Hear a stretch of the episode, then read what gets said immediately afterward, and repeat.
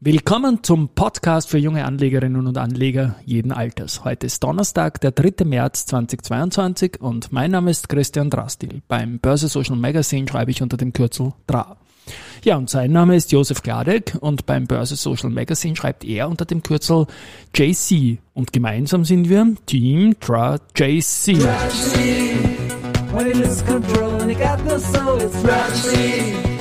When the morning cries and you don't know why it's hard to bear. Why no one beside you. Ja, ja, irgendwie ist das total ungewohnt, wenn ich dieses Team JC alleine sag. Aber jetzt hat's den Josef erwischt in unserer allergeschätzten Pandemiekrankheit. Alles Gute von dieser Seite mal an dich. Und jetzt werde ich mal alleine tun heute gute Besserung. Es schaut momentan nicht ganz so wild aus, aber ich mache es mal alleine. Wir haben den ATXDR mit 6522 Punkten stehen. Das ist mal ein Plus von 2,68 Prozent gegen gestern, also eine kleine Erholung. Ähm, angeführt ist das Ganze momentan von großen Titeln. Die erste Group macht 8 Prozent, die OMV macht 6 Prozent. Hoffentlich ist es nachhaltig, weil der ATX äh, 5 der ja quasi bei uns mehr als die Hälfte vom, vom ATXDR und ATX auch ausmacht, war in den vergangenen Tagen ganz besonders getroffen natürlich. Und bei der Gelegenheit, also es freut mich, die Wiener Börse hat wie erwartet durchgewunken gestern, vertreten durch das Indexkomitee, das ATX-Komitee, dass es im ATX und ATXDR keine Änderung gibt, beziehungsweise dass die BAWAG, die Wienerberger, im ATX 5 ersetzen wird. Aber noch nicht bei heute, sondern dann per Märzverfall, also am dritten Freitag im März. Ja, ähm, gestern war ich noch unterwegs, habe Kolleginnen, Podcastmacherinnen getroffen. Erzähl mir was von Wien, ist ein, googelt das mal oder bei Spotify eingeben, das ist eine, ein ganz ein toller Learning-Podcast, da, da kriegt man Facetten von Wien mit. Mit denen werden wir was basteln. Das möchte ich mal ankündigen. Ich habe mal zitiert schon äh, in diesem Podcast die zwei Damen, die das machen und ich freue mich darauf, dass wir da irgendwas Gemeinsames mal basteln für eine Sonderfolge. Nachgehört habe ich dann auch noch etwas, worauf ich im Markt mehrfach hingewiesen worden bin. Nämlich, ich soll mir doch mal anhören, das Interview vom Armin Wolf mit dem Johann Strobel, dem CEO der RBI. Und ich sage mal, okay, das, was die Leute da geschrieben haben, ja, so so ein Interview ist man am Kapitalmarkt einfach nicht gewöhnt. Also wir, wir kennen das alles, ich kenne die Pressekonferenzen, wir sind das aber so ein Verhör und äh, wie, das, wie das da war und fast eine kleine Anklage. Der, der, der Johann Strobel hat mir da wirklich leid getan und hat dann noch lange Pausen vor jeder Antwort getan. Und es ist halt so, dass die, die Börsen jetzt halt und die Auswirkungen auf die Banken durchaus politisch geworden sind und da ist es schon verständlich, dass der ORF sich da auch engagiert. Ein anderer Bankenvorstand, ähm, CEO der Erste Bank, der Bernd Spalt, der hat wiederum den Bundespräsidenten getroffen, äh, nicht den Heimer Scheuch, wie man da vor 14 Tagen auch mal ein Leser geschrieben hat, sondern nein, äh, den Alexander van der Bellen. Und die haben auch geplaudert und äh, Spalt hat da gepostet dann auf LinkedIn, dass seine Promise ist, dass uh, Austria's financial sector will act as a column of stability in the current crisis. Also auch das ist eine Aussage, die man so stehen lassen kann und positiv sehen kann. Und Van der Bellen hat auch gesagt, also er bedankt sich dann for the good exchange of ideas. Also die gute Börse der Ideen, übersetze ich jetzt mal sehr frei, ist auch ein schöner Begriff für die Wiener Börse. Die, die Käststille die ist jetzt natürlich wieder durch ähm, höhere Gewalt gegeben und man kann fast jetzt der Risikohinweis natürlich sagen, immer dann, wenn ein Finanzminister eine Reparatur der steuerlichen Schlechterstellung der Aktie ankündigt, passiert irgendwas viel Größeres kurz danach.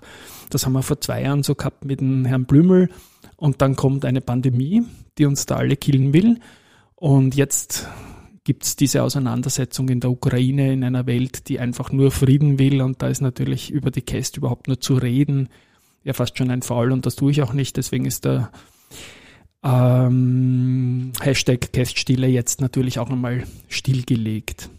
Schauen wir mal kurz zu den Nachrichten.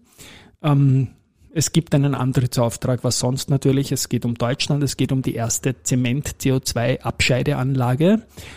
Und das ist in Rohrdorf in Deutschland und eine weitere äh, Anlage an einem anderen Standort ganz in der Nähe ist bereits in Planung, soll bereits Ende Juli 2022 in Betrieb gehen. Auch Frequentis ähm, hat in Deutschland eine Kooperation und, äh, und zwar mit dem Zentrum für Luft- und Raumfahrt, DLR, gemacht. Da geht es um den Pro Prototypen eines Remote Tower Centers mit 15 simulierten Flughäfen. Das wird dort aufgebaut und getestet und äh, die Fernüberwachung und die Kontrollzentralen sind laut Frequentis sehr spannend und da wird großes Potenzial attestiert.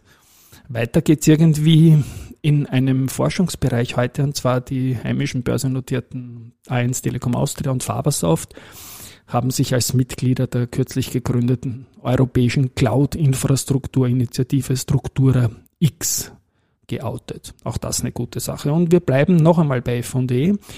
FACC tritt dem internationalen Forschungsnetzwerk TPRC bei und arbeitet dort gemeinsam mit den Big Guns in dem Bereich, in dem sie tätig sind, also mit Boeing, mit Spirit, mit Collins und GKN. Ähm, ja, an der Weiterentwicklung von Leichtbauwerkstoffen, thermoplastischen Faserverbundkunststoffen und so weiter. Und das geht dann natürlich vor allem in eine Richtung, Verzeihung, dass man eine kürzere Herstellzeit der Bauteile erzielen kann. Und das ist natürlich gerade in Zeiten mit Lieferkettenproblemen und wir kennen die Geschichte natürlich sehr spannend. Die Wiener Börse, die hat im Februar, das haben wir gestern auch erwähnt, Rekordumsätze in der Höhe von 8 Milliarden Euro gehabt. Das ist ein Plus äh, von 35,2 Prozent gegenüber dem Vorjahresmonat. Und dann hat sich noch die S-Immo gemeldet, haben auch immer wieder herumgerechnet gehabt. Also die hat ja jetzt den, den Immo-Finanzanteil realisiert, hat da 400 Millionen Cash-In bekommen und das Ganze ist ein Gewinn von, also inklusive Dividenden über den gesamten Investitionszeitraum von doch 81 Millionen Euro. Damit ist diese Kasse, ich sage jetzt das K-Wort davor, wieder voll. Und Ettenauer ist das der CEO Ettenauer ganz optimistisch, dass die Liquidität eine super Ausgangslage darstellt, um das Immobilienportfolio zu erweitern. Und es finden sich laut ihm auch einige interessante Akquisitionen in der Pipeline. Letztendlich zwei Punkte noch. Die Analysten von Raiffeisen Research haben die europäischen Aktienmärkte auf Verkaufen gestuft und auch den ATX sehen Sie nochmal deutlich tiefer bei 2830 Punkte bis Sommer und Herbst. Also da geht es dann doch nochmal von der jetzigen, ich rechne gerade den DR runter, doch nochmal um circa 10 bis 12 Prozent Potenzial nach unten, was natürlich, wenn die eigene Aktie, die aber ihren Teil des ähm, ATX ist auch natürlich tendenziell für die eigene Aktie eine indirekte Vorsichtsmaßnahme ist, aber die, die, die Krise in der Ukraine ist sowieso stärker als alles andere. Wenn sich die Gemengelage dort verändert, kann es auch wieder mal schnell nach oben gehen.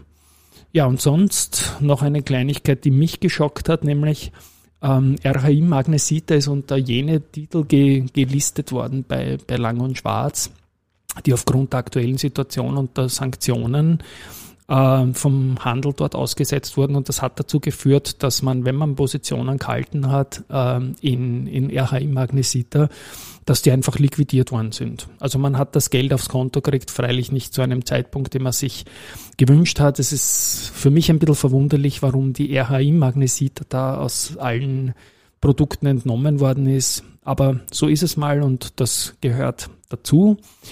Und ja, was soll man machen?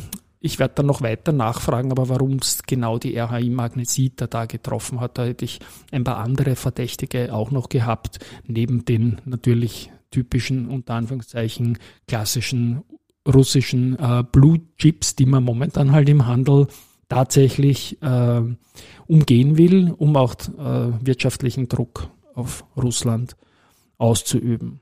Ja, in diesem Sinne sind es wieder knapp zehn Minuten geworden, auch alleine. Der Josef Feldmann natürlich zum Ping-Pong-Spielen im, im Wort. Ich hoffe, er war mit mir auch zufrieden. Ich melde mich morgen wieder. Bis dahin einen schönen Tag. Hoffentlich geht die Recovery äh, in der Welt ein bisschen weiter. Ciao.